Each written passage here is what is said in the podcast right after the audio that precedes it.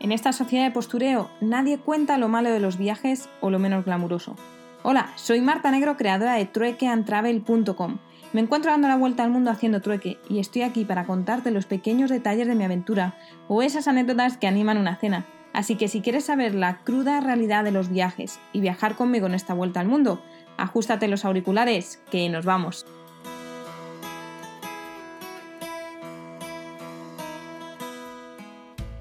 Bueno, muy buenas noches. Qué mal ayer que ni siquiera os ubiqué bien en qué ciudad estaba ni nada. Pues bueno, estoy en Novosibirsk, que es una de las ciudades más importantes también de toda la ruta del, transiberiano. Y aquí en todas estas paradas de, de las rutas se pelean mucho por ver quiénes son la tercera, cuarta más importante. Según por población se dice que esta es la tercera eh, ciudad más grande, pero cuando estuve en Kazán decían que no, que ellos eran la, tercera más importante porque eh, pues es donde más gente paraba y todo de la ruta del Transiberiano. Pero bueno, el caso que mm, eh, llegué a la estación y tuve que esperar un poquito, pero ya me estaba luego esperando Vitali, que era el hombre de Couchsurfing, que me trajo hasta su casa. Pero antes de traerme me hizo un pequeño tour por la ciudad con el coche, porque obviamente llegué y ya había menos 7-8 grados y pues no es para, estar caminando. Así que bueno, lo hicimos un pequeño tour con, el coche mientras llegábamos hasta, hasta su casa y me contó que esta ciudad eh, fue construida y fundada hace 130 años y actualmente es importante porque aún se preserva una pequeña parte del puente original de la ruta del Transiberiano. No está en funcionamiento, es solo un tramo que está a unos metros eh, pues, más allá de lo que es el original ahora y, bueno, pues hay una estampa muy bonita al lado del, río, pasando todo el puente y por donde se ven los trenes pasar, ¿no?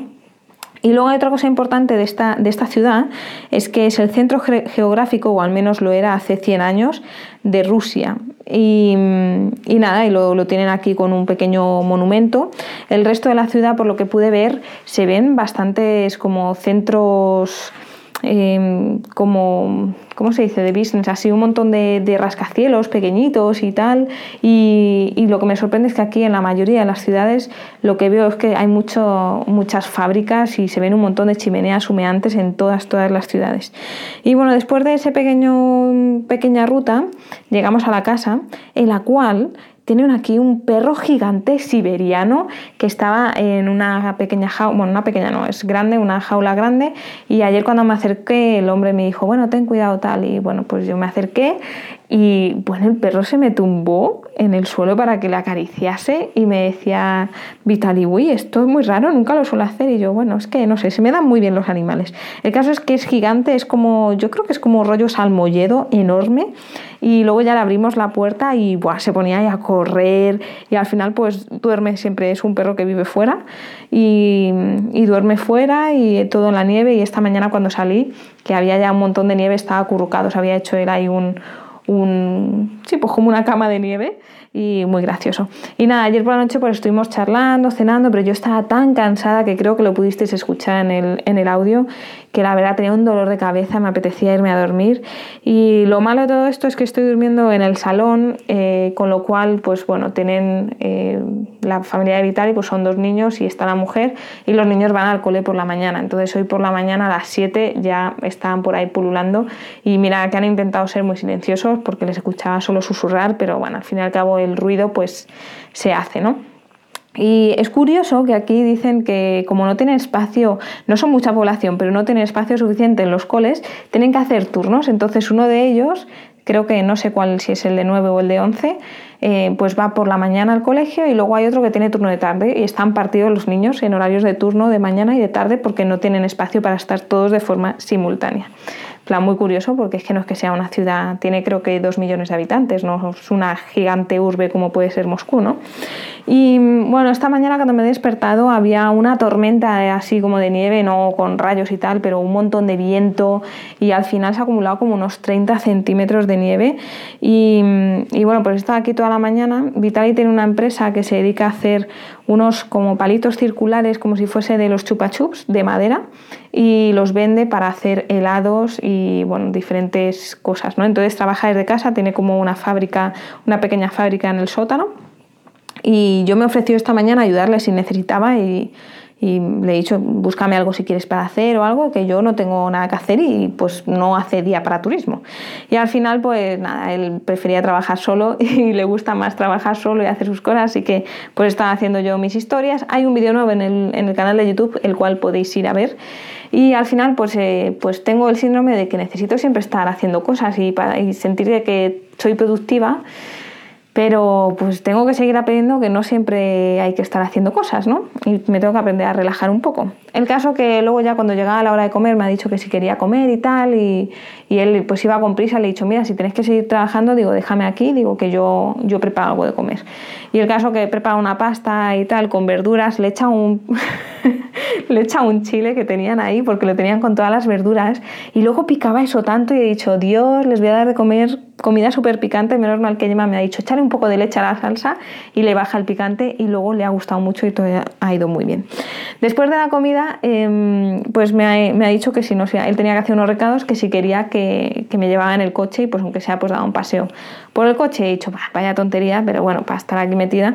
Y hoy al final, em, pues ha estado guay porque todos los caminos están completamente nevados y es así como me imaginaba yo realmente Siberia, ¿no? Con un montón de nieve, eh, las casas nevadas, la gente la verdad que está como si no pasase nada, había como menos 10 grados y esta noche ya está subiendo mucho más. Y la gente sin guantes como si no hiciese frío. Y yo, madre mía. Y ya después de hacer los recados nos hemos parado en un supermercado, le he dicho vamos a comprar algo y tal eh, y me dice venga vamos a comprar cerveza y digo pues vamos a comprar cerveza.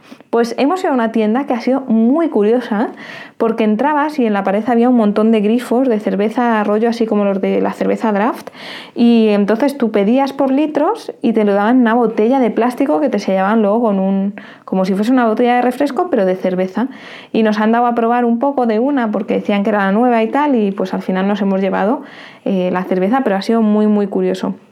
Y ya hemos regresado y les había dicho yo que les podía hacer una tortilla de patata y en qué momento lo he dicho porque mira, todo el mundo se va a reír de mí, mis amigas, porque siempre me vendo como que soy la mega experta tortillera y de tortillas de patata. Y hoy me ha salido horrible. O sea, ha sido desastrosa. Literalmente se ha pegado en la sartén, no se podía dar la vuelta. Bueno, ha sido un desastre. Luego decían ellos que estaba buena, pero a mí, pues, no me ha salido muy buena. Me decían, bueno, pues mañana lo puedes volver a intentar. Y yo, ¿fue en serio? El caso que ha sido un desastre. Pero bueno, hemos cenado y ahora me ha tocado estar organizando un poco a ver cuándo llego a Barnaul, porque en principio iba a llegar el viernes. Aunque eh, escribí hace un par de días o ayer a los de Zapeando para decirles, oye, estoy en Siberia, pues si se interesa. Aquí siempre hay que echar a ver si, si cuela o no. Y me han respondido y me han dicho, ah, sí, qué bien, pues perfecto, porque a nuestros compañeros les gustaría contactar contigo ahora que viene una ola de frío para que se vea pues que hay muchos que están peor que nosotros y que es como tú, por ejemplo, que estás en Siberia, así que estaría genial contactar contigo el viernes. El viernes supone que es mi día que llego a este pueblo y no sé mm, dónde voy a estar, si en dónde me voy a alojar ni nada. Entonces ahora he preguntado si podía ir un día antes porque la verdad, eh, ya sabemos cómo es la tele, que no quiero desaprovechar la oportunidad porque me dio mucha visibilidad la anterior vez y esta pues eh, sucede a lo mismo, ¿no? Así que me han dicho que sí que puedo llegar un día antes y ahora está el problema del transporte, porque trenes solo hay un tren al día y si lo hay y es por la noche, o sea, una cosa muy rara y estaría llegando allí como a las una de la mañana, lo cual pues no quiero llegar.